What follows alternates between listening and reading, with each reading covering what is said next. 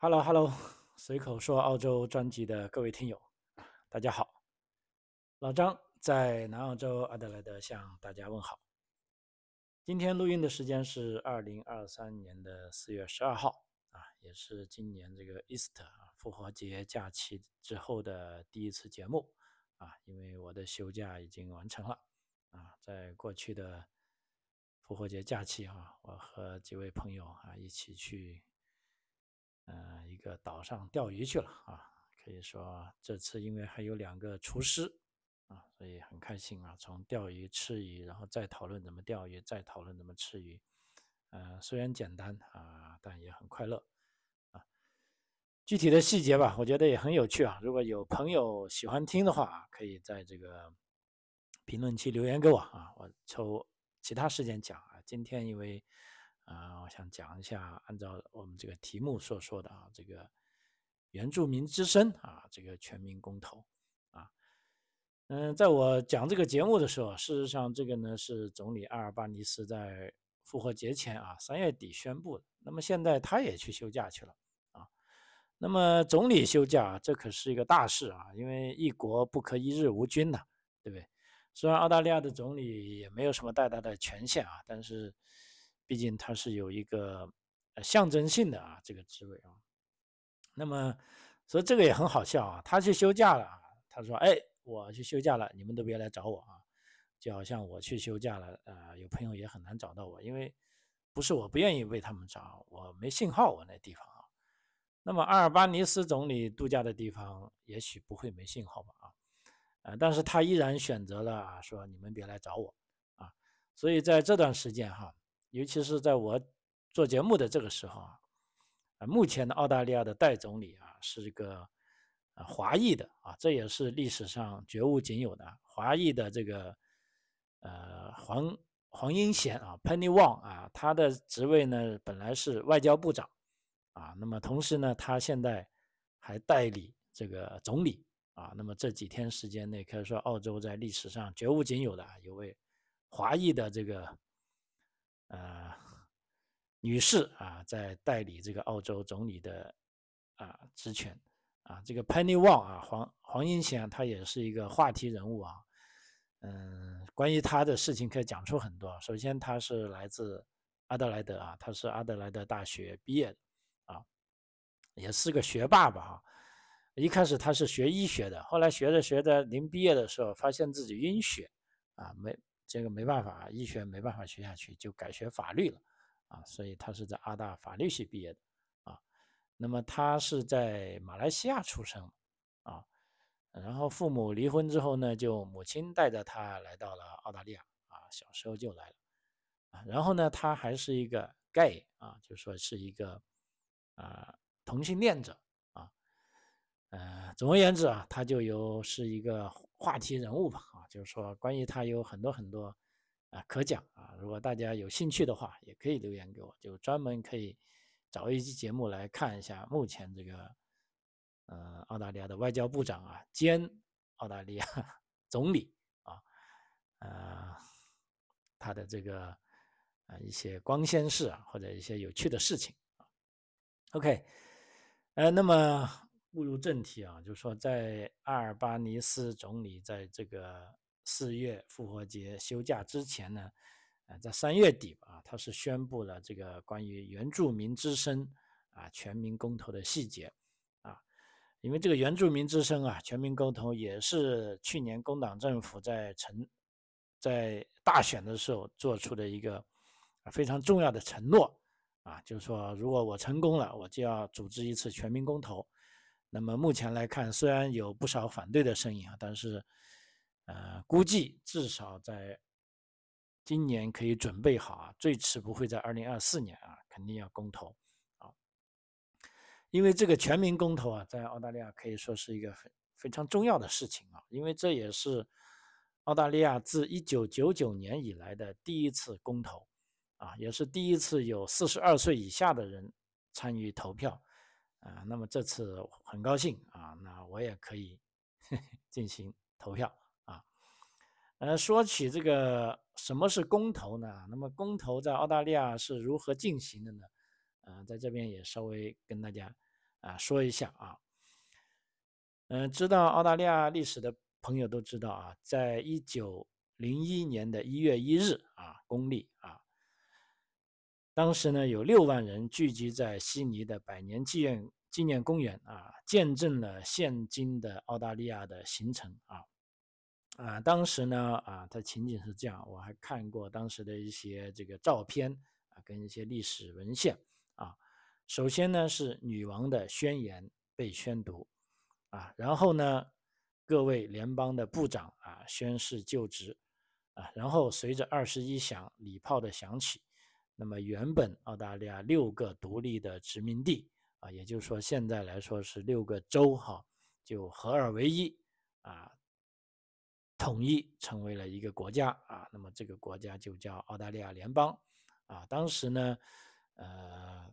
这个女王啊也被认为是这个国家的元首啊，一直到现在都这样啊。那么在这里呢，就有个最重要的文件啊，就是这个宪法啊。那么宪法呢是规定了这个新的国家的啊治理规则啊。那么，如果谁想修改宪法呢？唯一的途径就是要通过公投啊。所谓公投，就是说通过所有有资格的澳大利亚公民啊进行公开投票啊，才能修改宪法啊。因为呢，呃，宪法是澳大利亚成为之所以成为澳大利亚这个国家，它是一个主要的指导性文件。啊，啊那么在这个宪法在制定的时候呢，是希望制定一个具有挑战性的测试啊，以确保澳大利亚人民是不是真正仔细考虑是否应该修改澳大利亚的这份指导性的法律文件啊。那么所有的公投呢都是啊双重的，比如说在公投之前啊，议员必须投票，就是说在这个议会的上下两院。都通过了，就是说这个公投是可以进行，然后才啊进行公投。如果在议员那边都没有通过呢，那这个公投就没法进行了啊。然后呢，我讲了一项概述拟议修改的法案啊，比如说这一次原住民之声啊，那么就必须要有两院或者任意一院两次通过啊，然后再举行公投，并且必须在不早于两个月。和不超过六个月的时间内举行，啊，也就是说，议会通过之后，啊，那么在呃两个月到六个月之内就必须要举行，啊，那么这个公投的资格呢，与这个呃联邦跟州的选举一样，啊，也就是说，所有十八岁以上的公民都必须投票，啊，记得这是必须的哈，如果你不投票，你就要说清楚理由啊，否则你要会被。呃，要求要交罚款啊，这也是澳大利亚的这个呃投票的一个特色啊，就是说强制性投票啊。啊，当然了，这个地方康首的选举是不强制的啊，但是这个州选举跟联邦选举啊都是强制的啊。据说为什么强制呢？就因为当时澳大利亚的人口太少了啊，如果太多人不投票呢，就会导致这个呃呃。等于说，到底是不是了解到最最多数人的声音呢？就不确切啊，所以就干脆来个要求大家都强制投票啊。那么在投票的时候呢，每个选民都会得到一张选票啊，这张选票就询问他们是否同意啊这个泥泞中的变化啊。那这时候呢，他们必须通过写 yes or no 来回答啊。为了使这个公投最终可以成功呢？啊，并具有最广泛的代表性呢，啊，它是需要得到双重多数的支持啊。什么叫双重多数呢？比如说，首先，这意味着全国所有选民的多数啊，比如说六个州中至少要四个州的多数选民同意该修正案，那么才能够公投成功啊。也就是说，一个是州要四个州，第二个是选票啊，所以是双重支持啊。那么除了另外还有当然有两个领地了啊，就是澳大利亚首都领地和北领地以及任何外部领土的投票啊，只能计入这个全国多数啊，因为这两个领地呢，啊，它跟各个州的这个政治地位还不一样啊，它不能算啊这个州，因为澳大利亚六个州呢也是非常特别的，也就是说六个州都有自己的啊宪法啊，可以说这六个州随时他都可以自己宣布成一个独立的国家的啊，如果他愿意的话啊。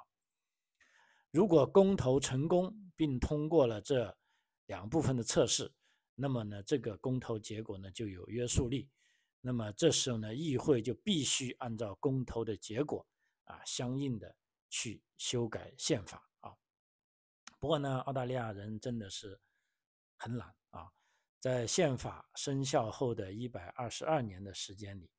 呃，澳大利亚人是一直不愿意修改宪法的啊。因为为什么呢？到目前为止啊，也就是说，在一百二十二年里，已经有过四十四次公投。啊，其实也很少的，大概，呃，三年一次啊，这个公投啊，其实真的不多。但问题呢，在这四十四次公投里呢，只有八次成功，啊，可想而知，在一百多年里来的公投啊，只有八次成功，啊，所以对于这一次公投能不能成功呢？啊，这个甚至包括阿尔巴尼斯总理啊，他自己都并不是说很确切。啊，因为这的确要根据选民来定，啊，那么这一次公投的目的是什么呢？也就是说是个呃原住民之声，啊，因为在这个我记得有一期节目也讲过啊，关于这个澳洲的这个伤疤啊，其实这个原住民包括跟当时这个土著的啊这个对土著的不公平待遇问题啊，如果说。澳洲有所谓的这个种族歧视问题呢，其实这个问题是呃最严重的啊，包括澳洲本地人啊，无论是啊中产阶级啊还是精英阶级啊，都认为这是个问题，因为在这个原住民权利和认可方面呢，呃，澳大利亚是落后于整个世界的啊，甚至在所有之前或现在的现在的这些英联邦国家中。澳大利亚是唯一没有与原住民有过这个谈判条约的国家啊，这让这些白左啊，尤其像澳大利亚这种工党啊，就啊非常非常丢脸了啊。因为相对于澳大利亚来说，我们看一下，呃，当时啊，欧洲人你看到海外各各地殖民，尤其是英国人啊。首先，我们讲一下这个。新西兰啊，在一八四零年啊，一八四零年第一次鸦片战争的时候，啊，当时这个英国皇室呢，就和这个新西兰人的这个毛利人酋长签署了一个叫做《怀唐伊条约》啊，Treaty of Waitangi 啊。那么这个条约呢，可以说，呃，按照我想谁说过一期节目，高晓松在说新西兰的时候，他认为这个。呃，唯一一个是完全平等的啊，就是说跟这个毛利人，就是说殖民地啊，英国的殖民者来了，也没有把自己，呃，当成是征服者啊，反而是跟，呃，也就是唯一一个地方跟新西兰的毛利人签署了这个完全平等的啊这个条约啊，它平等到什么地步呢？或者它重要性到什么地步呢？啊，那么在这个新西兰的司法部啊，就认为这个。怀汤伊条约啊，它是被广泛认为是确立和指导双方关系的宪法文件啊，又是一个宪法文件。所谓双方关系是什么关系呢？就是说白人跟本地毛利人关系的啊宪法文件。那么这个协议是包括了一项啊保护毛利人文化的承诺，同时授予王室啊，这个当然是授予这个啊英国王室了啊。对后来成为新西兰的地区进行统治的权利，啊，只有当新西兰法律明确提及时，条约中规定的权利才能得到执行，啊，而且任何毛利人也可以向一个独立的机构，啊，这个独立的机构叫做怀汤伊法庭，啊，提出申诉，啊，辩称，啊，可以辩称，啊，自条约签署以来，他们因英国皇家的法律或者惯例而处于的不利地位啊，进行申诉啊。当然了，申诉跟争诉，因为为什么呢？该法庭是不能强制执行法律啊。但正如这个澳大利亚的这个原住民议会之声的倡导者所建议的那样，该法庭有权向政府提出建议啊，这就够了啊。其实目前的这个澳大利亚的原住民议会之声的这个公投，也是想在澳大利亚联邦议会建立这样。一个机构啊，就首先要让这个呃原住民的声音，在这个最高权力机关啊，要有人发出这个声音啊。那么至于到底有没有他有什么权利呢？这是下一步的啊。那除了这个新西兰，我们看啊，有这个叫怀汤伊啊条约啊，可以说是在这个宪法的在国家的基本法地位确定了啊，毛利人。啊，跟这个白人啊是平等的。那么再看一下其他英联盟国家啊，自一七零一年以来啊，这个加拿大政府啊，还有原住民也达成了大概有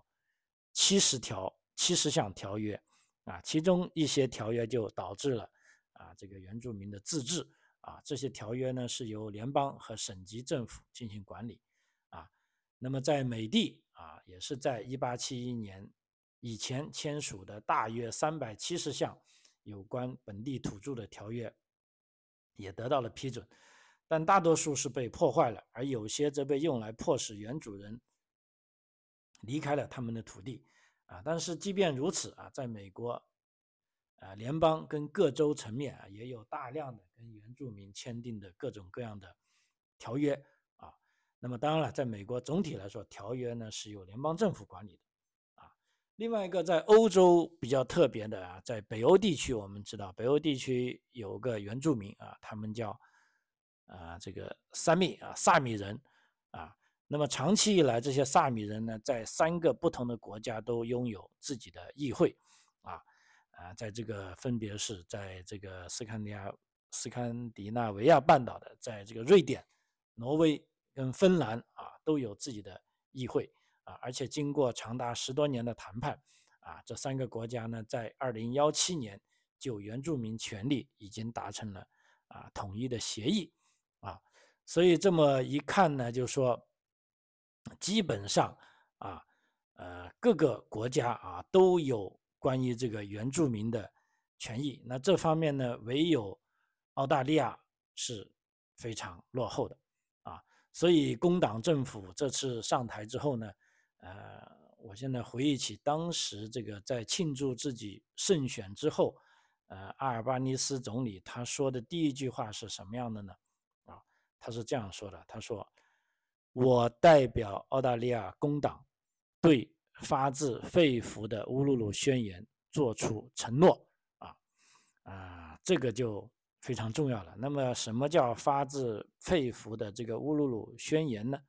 这个宣言到底是什么呢？啊，他希望实现什么目标，又该如何实现呢？啊，其实这个，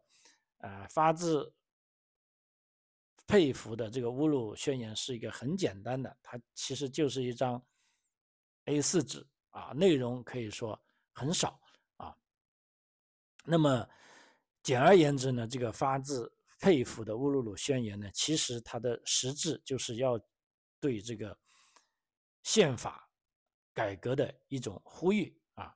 简而言之，这个发自乌鲁发自肺腑的乌鲁鲁宣言，几乎就是在向澳大利亚人民推销我们为什么需要进行宪法改革啊。所谓你只要对宪法改革，就必须要啊进行公投啊。那么这一份只有一页的文件呢，是在二零幺七年五月啊首次公布的啊。虽然这个文件得到了广泛的支持呢。但并非所有的原住民都支持这份宣言，啊，因为原住民他也是分派系的啊，因为有的原住民担心，哎，你搞了这个东西呢，反而让我的权限会更少啊，所以这些原住民，呃，某些原住民还是比较担心的，啊，当时呢，啊，他就迅速被这个自由党政府的 Temple 政府给驳回，啊，就说，哎，你这个不行，我们这个政府不考虑。只不过呢，最终啊，这一届工党政府上台之后呢，可以说啊，又为他这个乌鲁鲁宣言啊插上了翅膀。啊，那么来看一下究竟这一次能不能闯关啊，通过这个啊公投来把澳大利亚的宪法进行一点点的改动啊，因为宪法是个基本的国家大法啊，如果是没有充足的理由，这个或者没有足够的这个民众的意愿的基础啊，是谁也没有办法去修改它的啊。那么这个宣言本质呢，它是提出了两项关键的建议啊，就是说，第一，在宪法中赋予原住民在澳大利亚议会的话语权啊，这个澳大利亚议会呢，是指澳大利亚联邦议会的话语权啊，因为待会我还要讲一下各州又有不同的玩法啊，因为各州我刚才讲了也有自己的宪法，也有自己的上院跟下院啊，那你在联邦层面修改了。这个宪法呢，并不是说州就一定要听你联邦层面的宪法啊，所以这个是啊完全不一样的啊。那么在这个发自肺腑的乌鲁鲁宣言呢，只有说先在澳大利亚联邦议会中要有话语权啊。第二呢，要成立一个叫马卡拉塔的委员会啊。那么这个委员为什么叫马卡拉塔呢？待会我再啊接下来跟大家解释啊。首先呢，话语权啊。因为这个实施该话语权呢，将是一个受宪法保护的由原住民组成的议会啊咨询机构啊。之所以发出对于话语权的呼吁呢，是因为目前在澳大利亚的法律和政治体系中，原住民对通过和制定影响原住民社区的法律和政策几乎没有任何影响。那么结果就出来了，它这个就是法律和政策的质量。非常差啊，差距跟劣势不断扩大，无论是健康、教育和司法啊，那么差距都越来越大啊。因为在这个议会中，所以这些呃原住民就认为呢，因为这是在议会中没有我们的人啊，没有人代表我们的发声啊，或者没有人能够感同身受啊，那么所以这时候呢，我必须要有自己的人啊。所以，这个原住民认为啊，这个其中很大的一部分原因就是联邦在制定有关于原住民的生活的法律和政策时，并没有让原住民啊参与进来啊。所以，这个乌鲁鲁宣言呢，就呼吁将原住民话语权写入宪法，这样呢，他就不能被当政的任何政府所取消啊。比如说，目前就很尴尬啊，这个工党政府上台之后，哎，觉得这个原住民。跟咱们这个后来人非原住民平等很重要，我必须要加强这方面设置啊，所以工党政府专门可以设置一个这样的部门啊。但是，一旦自由党上台啊，觉得你们这些原住民这个效率太高，跟你们讲又讲不懂啊，不如我来帮你决策吧啊，就把人家踢到一边了啊。就说，一旦在宪法里写入了原住民的话语权呢，就任何政府他都不能随便改了啊。所以要做到这一点呢，是必须修改宪法，啊，这只能通过全民公决来实现，啊，所以阿尔巴尼斯当时承诺工党的，在第一个政府任期内啊，将会举行一次关于原住民话语权的，啊，全民投票，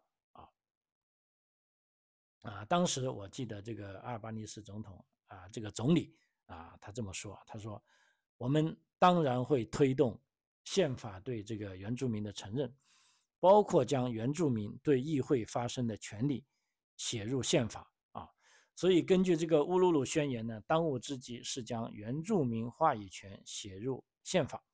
否则可能会造成更大的损坏，而不是好处啊。当这些啊。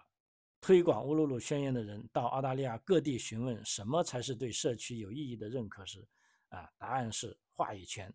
但这种话语权不能像以前的机构那样能够被随意废除啊，因为曾经有五六个联邦政府创建了实体机构，在联邦层面发挥了话语权的作用，但他们随后都被废除了。而当这些机构被废除的时候，他们会给社区留下巨大的破坏。需要很长时间啊才能恢复啊，所以这个乌鲁鲁宣言提出的话语权啊，不会从议会角度，不会从宪法角度对议会带来任何的约束啊，因为这个也很关键，你不能提出一个法案，就说对目前这个你还要把议会都管住，因为议会又是澳大利亚的代议机构啊，是所有人大家选出来代表啊，所以我们只能说是啊，乌鲁鲁宣言它是对议会发声的权利，而不是在议会中来做出决定的权利啊，这个是个非常重要的。区别啊，该实体所表达的任何内容都无法约束议会啊。从某种意义上来说，这是一个咨询机构啊，就像生产力委员会啊或者人权委员会这些向议会报道的所有机构一样啊。所以这只是一个说出我们想说的话啊，这个机构啊，这是呃乌鲁鲁宣言第一个要解决的问题，就话语权。啊，第二个要解决的，说了，他们要组织一个马克拉塔啊，这个马克拉塔呢是一个土著部落的词汇啊，这个土著部落叫优古啊，它是这个马克拉塔呢是有着非常复杂的含义啊，它是指在斗争之后重新聚集在一起啊，监督政府和原住民之间达成协议，并讲叙历史真相的过程。啊一旦话语权被写入议会的宪法，那么发自乌鲁鲁宣言就会建议成立一个马克拉塔委员会啊。那么这个马克拉塔委员会呢，是有两个关键作用。第一呢是促进和监督协议的制定啊，也就是所谓的合约，也就是说政府要跟这个土著啊签一个和解合约也好，或者是这个啊大家各自有什么权利。啊，我有什么权利啊？这样的一个合约啊，这是为了解决这些自一七八八年啊，一七八八年，也就是说，呃，第一舰队来到澳大利亚啊，升取英国国旗的那个时候，这是为了解决自一七八八年以来一直悬而未决的问题所需要完成的其余工作啊。制定条约呢，其实是一个。复杂的过程啊，因为这个协议将在逐个部落的基础上达成。目前澳大利亚大陆有二百多个土著部落啊，所以这个条约的谈判啊需要相当长的时间。第二个啊，这个马克拉塔委员会第二个关键作用呢，就是要说明真相啊，这也是在我的节目里经常表达的一个观点啊，说明真相啊，因为在任何时候。啊，真相呢只有一个啊，虽然不同的人啊，不同的媒体可以从不同的观点啊表达不同的见解啊，都不要紧啊。例如，在目前马克拉拉委员会的这个讲述真相的过程呢，就是为了了解啊，一直以来啊，澳大利亚政府啊，包括早期的啊各个州政府。啊，在剥夺原住民财产方面发生了什么事情啊？比如说大屠杀、种族灭绝啊、杀拓，还有保护时代，还有儿童被带离家庭的童话时代。呃，这个也是我在讲白澳政策里也涉及到的一些，这也是澳大利亚历史上的一些呃，我觉得是值得检讨的，也是大家不断的啊去扪心自问。啊，去进行这个自省的啊这些事情啊，所以说呢，呃，大家的想法呢，就是要对澳大利亚的历史进行适当而全面的讨论啊，而并不是说你现在啊，白人由于你们人多啊，由你们说了算啊，那这个不行啊，那必须啊，大家一起坦诚相对啊，呃，这个就是啊。刚才讲的乌鲁鲁宣言啊，那么事实上，在乌鲁鲁宣言发布之前呢，呃，sorry，在发布之后呢，啊，在它究竟什么时候能够进入这个联邦议会呢？啊，目前还悬而还悬而未决。但即便在这个悬而未决的时候呢，嗯，那么我所在的南澳洲呢，在这方面呢，又做出了惊人之举。啊，其实也是在三月底，啊，南澳洲是率先通过了立法引入原住民之声，啊，在大概应该是在上复活节前的一个礼拜天吧，啊，三月底吧，啊，可以说是南澳洲啊，成为了全澳大利亚第一个让原住民在议会中发表意见的一个州。啊，州长这个玛丽娜·乌斯卡斯，他表示，这是对澳大利亚原住民最强有力的尊重。啊，呃，这个无独有偶，这个目前工党啊，在南澳洲也是执政啊，也是属于执政党啊，所以南澳洲工党政府众议院在上周日的特别会议上是通过了原住民之声的立法啊。立法完毕之后，因为这个法案。要签署呢，还要有总督啊。那么这个总督啊，France Ed Edson 啊，他其实他是有个中文名的，叫孙方安，我也不知道这个本地媒体什么。随即就做出了罕见的啊这个公开仪式签署啊，并且宣布啊。所以在这里要多说一句，这个南澳洲啊啊，它在整个澳大利亚当中，虽然它的经济不是最发达的。啊，这个人口不是最多的，啊，呃，它甚至也没有什么地标性的建筑啊，可以代表澳大利亚的啊。例如我来南澳洲之前，老实说，除了偶尔听过一些袋鼠找啊，什么阿德莱德在哪里，根本没听说过啊，啊，但恰恰是这样啊，阿德莱德啊，包括南澳洲，其实是澳大利亚的一个小清新哈，啊，为什么这么说呢？哈。我们从这个啊，它的历史来说啊，南澳它是第一个澳大利亚的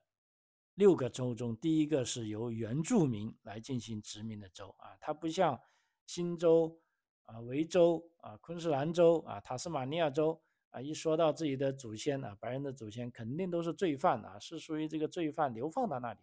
那南澳洲呢，第一批殖民者就是一些自由民。啊，就是说他们是没有罪的，他们是自愿来这里的，啊，这个是非常不一样。第二点呢，南澳洲的这个各项民主建设也是走在全澳的啊前面的啊。比如说南澳洲是第一个允许妇女进行投票的州啊，其他州也是后来向南澳洲学习的啊。而且南澳洲还是第一个建立了地方自治政府，也就是说 council 的这个州啊，以前各个州都没有的，也是南澳洲。啊，第一个建立的啊，所以南澳洲在很多方面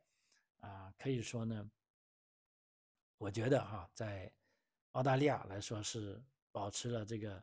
领先地位的，尤其是对啊人的尊重啊这方面啊，包括这一次对弱势人群啊，对这些土著的尊重啊，当你这个联邦那里都还没开始投票啊，这个联邦政府还为这个呃。原住民之声啊，怎么样投票？怎么样说服大家？弄得焦头烂额的时候，那南澳洲就自己开始行动了！按照这个州长啊，玛丽娜·乌斯卡斯表示，在欢迎来自其他文化背景的人的方面啊，南澳洲拥有令人自豪的历史啊，并且将繁荣的机会代代相传啊！这是澳大利亚的非凡故事啊！他提及在过去的两百年里。超过六点五万年来，在我们今天所生活的这片土地上，啊，悉心照顾和监护的人，远远的拉在了后面。啊，这是在澳大利亚令人不耻的悲剧。啊，也就是说，啊，只要原住民没有分享我们国家的繁荣，那么我们所有人都面临不公正的待遇啊。所以在通过这项原住民之声法案之后啊，这个州长表示啊，那么南澳洲已经做好了准备，与原住民一同走向包容和和解之路啊。他表示，南澳洲在我们国家率先通过法律将原住民之声引入议会，没有比这更快的行动了啊。有谁会知道我们会如何汲取六点五万年的智慧啊，并从中受益啊？我坚信，这个议会将从历史上最古老的延续文化中学到更多的东西。是，说，我看到这些东西，我自己都很振奋。啊，呃，这也就是说，澳大利亚它这个政治体系啊，它可以不断去啊批判自己啊，这个从而啊发现自己的错误啊，从而去改善它啊，从而让这个制度啊一直可以稳定的啊持续发展啊。那么具体来说，南澳洲的这项立法啊，就说允许在全州范围内划分六个代表区，那么这六个代表区之内呢，每个地区都有直选代表，然后每个代表区呢有两名成员将组成这个州的叫第一民族之声。啊，因为所谓第一民族之声就是当地土著嘛，他们是第一个在这片大陆上生活的人。那么这些呢人呢，他们可以在州议会的这个上院跟下院就原住民相关的立法啊发出啊自己的声音啊。那么这时候呢，议员就可以更加直截了当的了解到啊，原住民是有这样的呼声的。啊，虽然这种声音并不具有约束性，啊，但是你议员就听到了，啊，那你作为一个正常的人，你就应该啊有所想法啊。那么同时，在这个签署这个法案成为法律的时候呢，就需要有这个总督来签署。那么在这个签署仪式上，我看这个总督孙哈湾他就说啊，他说今天我再次重申我的承诺。啊，支持我们州的和解进程，啊，并与原住民和非原住民这个并肩努力，啊，去实现啊这一目标啊。因为长期以来啊，土著的声音一直被排除在外，会被忽视啊。但从今天开始啊，土著们将会有权利在本州最高决策层发表意见啊。从今天开始啊，南澳洲的原住民及托雷斯海峡的岛民，将比以往任何时候都能更能够在影响他们生活的决策中发表意见啊！而且更重要的是，啊，这些土著啊将有机会与议会和政府分享他们对未来的愿望啊！这是关于这个代际变化将被包容和被倾听啊！好，时间关系。啊，今天关于这个，呃，南澳关于这个澳洲的这个原住民之声的啊，这个公投的一些，呃，信息呢，就跟大家分享到这里啊。非常感谢您的收听。那如果你喜欢我的节目啊，也欢迎你转发或者评论啊给你的朋友啊。我们下期再见，谢谢。